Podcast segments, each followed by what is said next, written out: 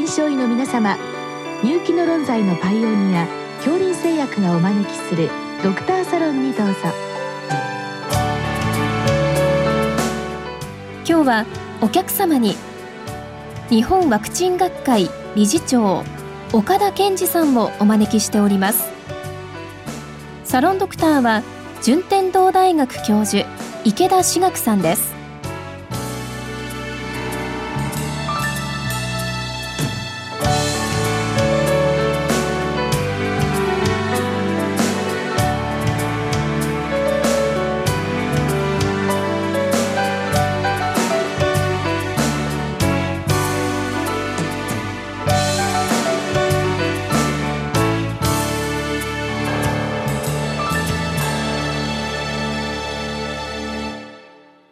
岡田先生あの今回は小児の予防接種ということでご質問なんですけれども、はい、まず初めのご質問は接種部位について1歳未満では上腕より大腿部での接種が進められていますが、えー、複数同時接種はしない方が良いでしょうかこれちょっと私質問の意味がはっきりつかめてないんですけども大腿部で同時に複数接種はしない方がいいでしょうか？そういうことなんですかね？おそらくですね、あのご質問者の意向は、同時接種を例えば1日に1回に2回とか3回しますよね。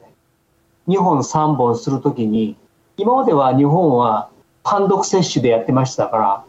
腕、今いくら乳児でも腕でやっていましたけれども、あの乳児で例えば1日3本やるとき、両腕と例えば足とか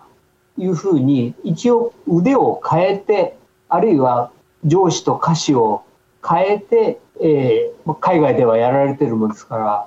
そういう意味で同時接種するときに例えば右の足左の足右の腕左の腕とかいうふうにすれば1日4本の同時接種ができると思いますからそういう意味合いでその大腿部での接種が進められていますがという意味合いは1歳未満で皮膚のワクチンとか小児の肺炎球菌ワクチンとか四種混合ワクチン B 型肝炎ワクチンなどは例えば生後2ヶ月とか3ヶ月ぐらいから一気に4本ぐらいやるもんですからなるほどじゃあ例えば右の大腿部に複数やるとかそうじゃなくてやっぱり手足4本のところに別々に複数打っていくということですね、これ。複数で同時接種という意味合いなのかなというふうには思いました。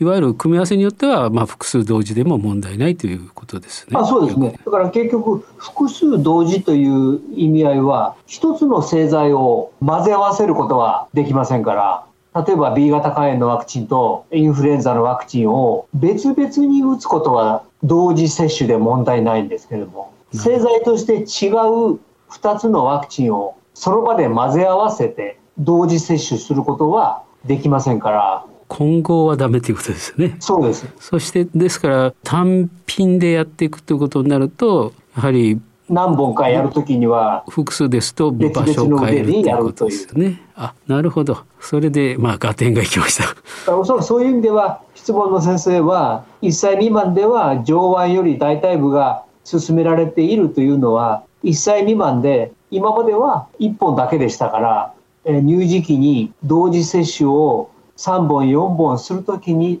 両腕両足でこの大腿部での接種というのがあの最近進められてきたんだというふうに思います。あなるほど。そういうことなんですね。はい、で丸2では接種方法について4種混合ワクチンは添付文書では非化接種となっているけれども緊急してはいけないのか。また緊急あるいは非課中のどちらかに決まっているのはワクチンありますかというご質問なんですけど。そうですね。これは本当にあの開発治験の時に非課中緊急という開発治験をするかどうかによってワクチンによっては両方できるワクチンもあればあるいは年齢によって分けているワクチンもあればえー、皮下中だけのワクチンもあったりします。あの海外ではあの不活化ワクチン、インフルエンザワクチンとか四種混合ワクチンなどは基本は筋肉内接種です。筋中です。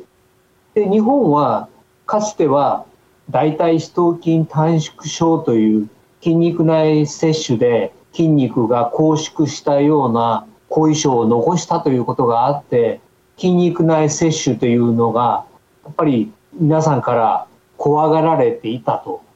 いうことがあると思います。しかしその当時筋肉内摂取されたものに関しては解熱鎮痛薬とか抗菌薬しかなくて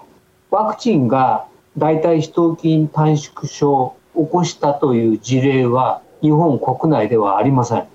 そういう意味では筋肉内接種、ワクチンの緊中というのは海外でも広くやられています。しかし日本では大腿四頭筋短縮症というトラウマがあるもんですが、海外では緊中でやられているワクチンもわざわざ日本では開発治験の時に皮下中で開発治験をしてるもんですから海外では緊中でやられているのに日本では皮下中しか認められていないということになっていると思います。うんまあ、最近の話題であの新型コロナウイルスのワクチンも皮下中はないのかとかっていう話があったんですけれども、やはり海外ですともう緊中がまあゴールドスタンダードみたいなものなんですね。そうですでは日本でその皮下中のワクチンをやってるというのはやはり日本独自のプロトコルを作って治験をやってるということですか？そうです。開発治験の時に先ほどあの大腿四頭筋短縮症の話を申し上げましたけれども結局緊張をするというそのものがやはり皆さんこう不安に思われていてワクチンでそんなことが起こっていないのにやっぱり筋肉内注射という行為そのものに関してまだ皆さん不安があるのかなそのために健康な子どもたちも含めてのワクチンに関してはその筋肉内注射ということはこう目に見えない不安がありましたから開発治験の時でも皮下中わざわざ皮下中をしています。ということはもうどんな種類が筋中または皮下中かっていうのはもうプロトコールに決まってるってことですね。そうです開発の時に。だからそのプロトコールに書いてあるものはその通りしなければいけないっていうことですね。そうなんですなるほど。じゃあその添付文書を見てその通りやるということだけですね、はい、これは。もう結局海外で緊急されているワクチンでもわざわざ日本では緊急のプロトコールを作らずに皮下中のプロトコールを作って日本だけで皮膚のワクチンとか肺炎球菌のワクチンは日本だけが皮下中なんです。そうですか。やはり特殊ですね。本当にそういう意味では全くあのグローバルスタンダードになっていない。よくわかりました理由も、はい、開発の仕方もそうなってるということですね。からあと丸三のですね接種間隔について今度15歳以上で生ワクチンの2回目の接種を希望される場合、まあ、接種する必要があるのかどうかも含めて、えー、時期とかあるいはもうこの年齢を超えて打つっていうことはまずないというような年齢ありますか？というこういうご質問なんですけどこれはいかがでしょうか？これその15歳以上の生ワクチンっていうのが、ご質問された先生が何をこう思ってらっしゃってご質問されたかなと思ってまあ見ていたんですけれども、15歳以上でやる生ワクチンっていうのは、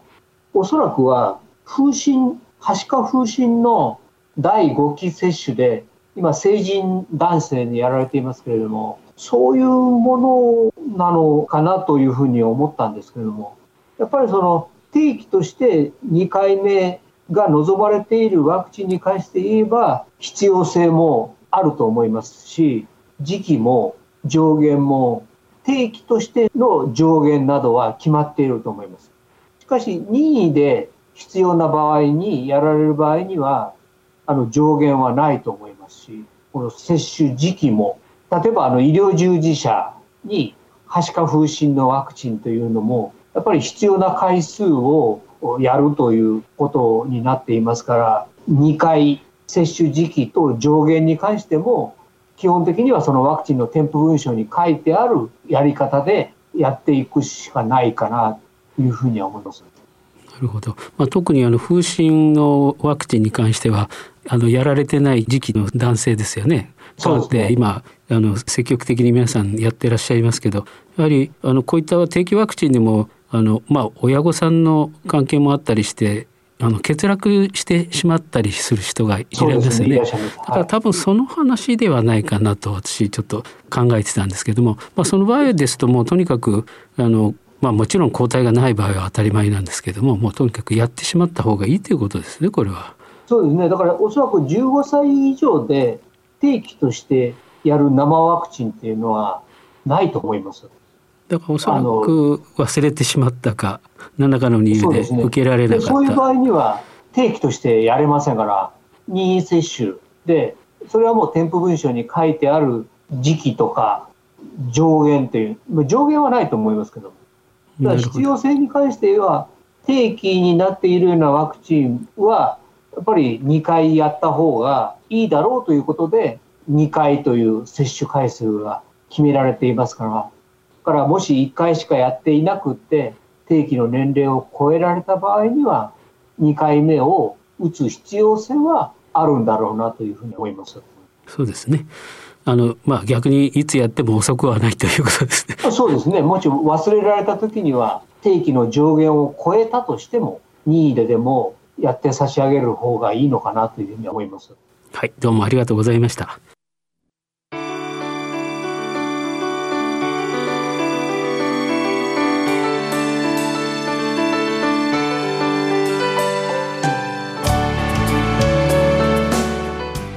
今日。のお客様は日本ワクチン学会理事長岡田健二さんサロンドクターは順天堂大学教授池田志学さんでしたそれではこれで恐林製薬がお招きしましたドクターサロンを終わります。